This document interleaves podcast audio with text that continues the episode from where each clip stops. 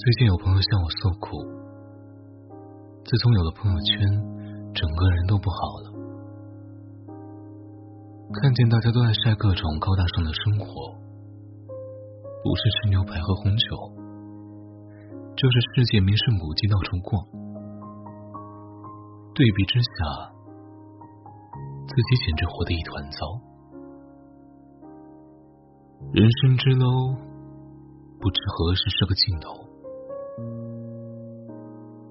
他不淡定的说：“我把那些老是生活的炫耀狂魔都屏蔽了，眼不见为净。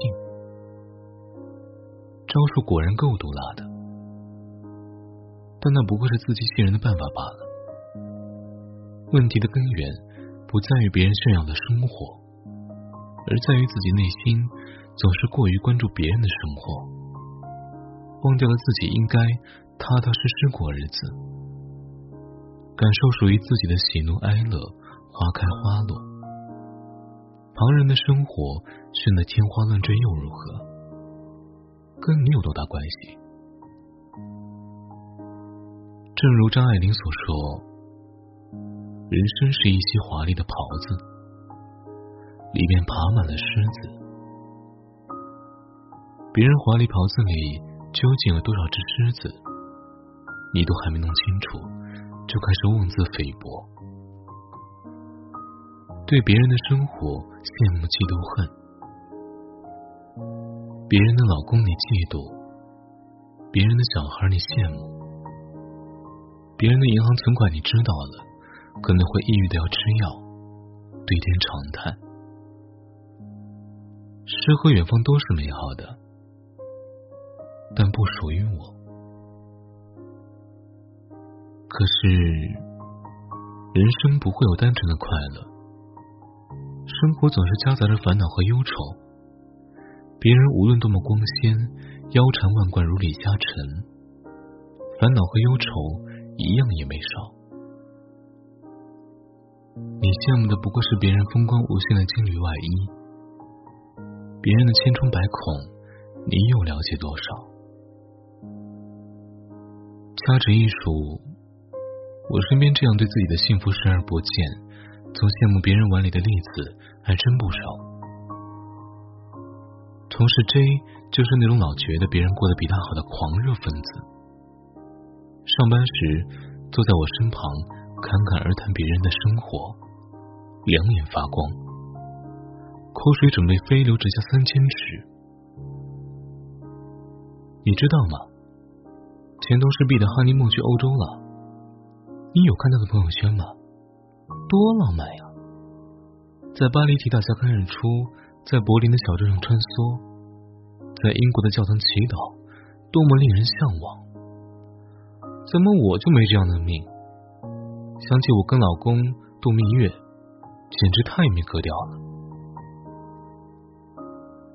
我不知道同事 J 是否在朋友圈受到了极大刺激。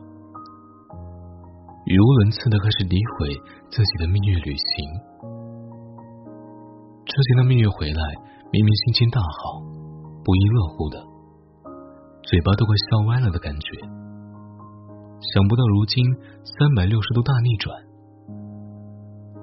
她老公用心筹备的蜜月之旅，在强烈对比之下，立马见光死！如果她老公知道了，那颗小心脏。能经受得住打击吗？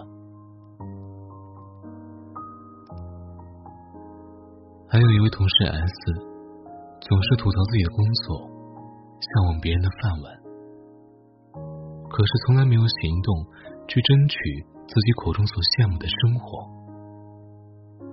我深深的感受到，他羡慕别人时，根本没有对如今舒适的工作有半点感恩之心。别人在饭桌上喝酒喝到胃抽筋的时候，你是在自己舒服的办公室里品尝着浓浓的咖啡呢。别人加班加到两眼凶光时，你正在家里谈笑风生呢。别人也在羡慕你的生活。相比之下，我更欣赏那些安安静静的生活在当下。用心经营自个生活的人。毕竟每个人实现自己人生的价值出口不一样。正如罗素所说：“参差不齐是世界幸福的本源。”不是别人拥有的，你都必须拥有。过好自己的生活，不卑不亢。对朋友圈上的各种炫耀和浮夸，你可以轻松愉快的点赞或忽视，但不要太当真，认真你就输了。活在自己的幸福里吧，幸福的可能性属于每一个人。晚安，Good night。